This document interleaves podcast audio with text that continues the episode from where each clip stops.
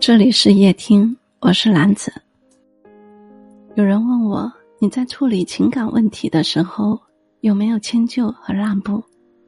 有没有为对方改变自己？当然有过。当你爱上一个人的时候，你就有了软肋，你就懂得了迁就、让步和包容，学会去包容他的坏习惯，学会去接受他身上的缺点。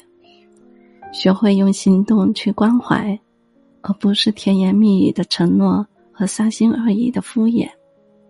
学会用理解去陪伴，不离不弃的陪伴是一种最温暖的深情。这些大概就是一个人爱上另一个人，珍惜他的一种状态。所有的迁就和让步，都是因为爱的珍惜。生活本来就是如此，亲人。朋友，只有珍惜了，我们才不会在失去的时候后悔，才不会在回忆当中觉得遗憾。追悔莫及，是我们生活当中最大的无奈。感谢收听，我是兰子，晚安，好梦。